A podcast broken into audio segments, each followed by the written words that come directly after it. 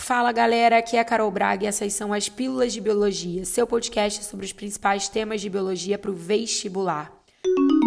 A pílula de hoje é para te ensinar absolutamente tudo sobre anexos embrionários, aquelas estruturas que estão presentes desde os primeiros vertebrados, garantindo um suporte ao desenvolvimento embrionário desses animais.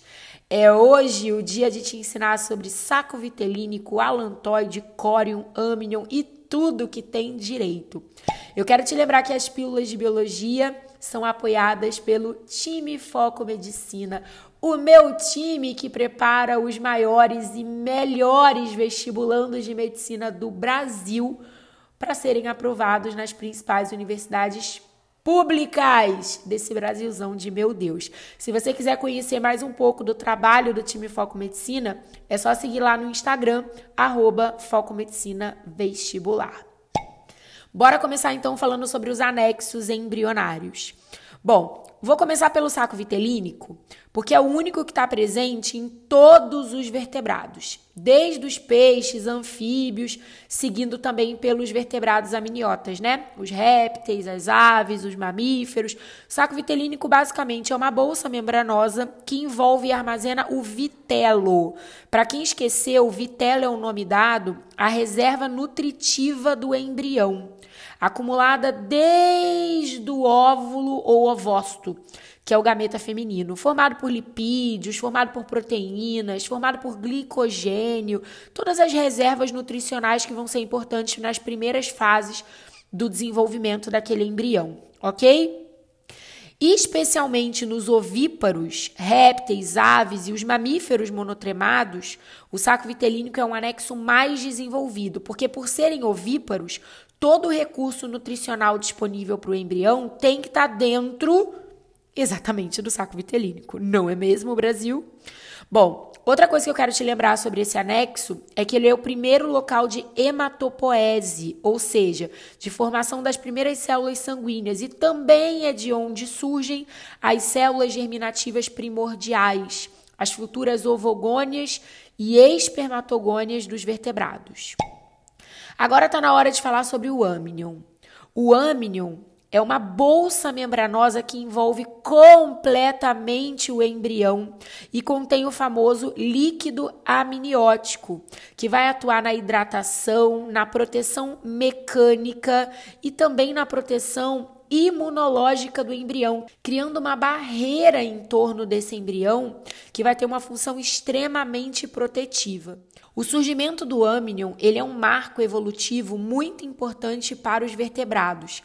Tanto é que a partir dos répteis, que é quando oficialmente surge o amnion, e a partir daí a gente passa a chamar então esses vertebrados de aminiotas, eles têm o ovo amniota, é quando se configura a verdadeira independência da água ambiental para o desenvolvimento embrionário. O embrião não precisava mais se desenvolver em ambiente aquático. Por quê? Porque estando dentro do amnion, ele estava em meio líquido. Então, o ovo pode estar no meio terrestre e o embrião, do mesmo modo, se desenvolvendo em meio líquido. Então, o amnion ele foi uma aquisição evolutiva muito importante para a conquista do ambiente terrestre por uma parte dos vertebrados. Agora eu vou te ensinar sobre o alantoide. O alantoide é uma evaginação do arquêntero, que também é chamado de intestino primitivo, o futuro tubo digestório do animal.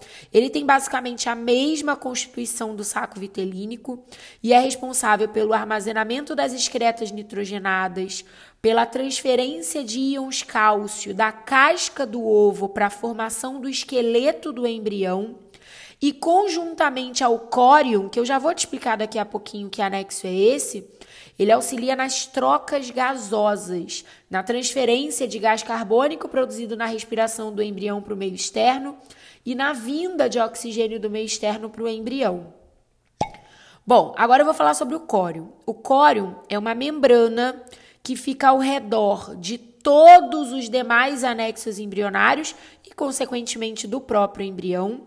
Nos ovíparos, ele fica bem coladinho à casca do ovo. E como eu já te disse anteriormente, o córium tem uma ação conjunta ao alantoide, principalmente no que diz respeito à regulação das trocas gasosas entre o meio externo e o embrião.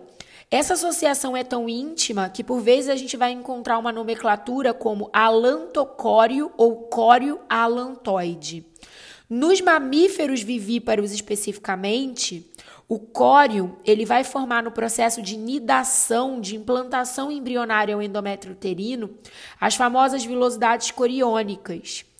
E junto com estruturas que fazem parte do próprio útero materno, chamadas de decídua basal ou decídua materna, o córeo vai formar a placenta. Muito cuidado, porque a placenta em si não é considerado um anexo embrionário, mas sim um órgão misto. Porque além do componente fetal, que é o anexo embrionário chamado córeo, ela também é formada por uma contribuição materna, tecidos do endométrio materno. Então, por essa razão, a placenta não é oficialmente um anexo embrionário. Aliás, já tem uma pílula gravadinha aqui para vocês explicando tudo sobre placenta, todas as funções da placenta e também circulação fetal. São pílulas muito importantes, aquela historinha lá de que a veia umbilical transporta sangue arterial, as artérias umbilicais transportam sangue venoso. Enfim, dá uma cavucada aqui nessa lista de mais de 100 pílulas de biologia, que eu tenho certeza que você vai achar muita coisa importante.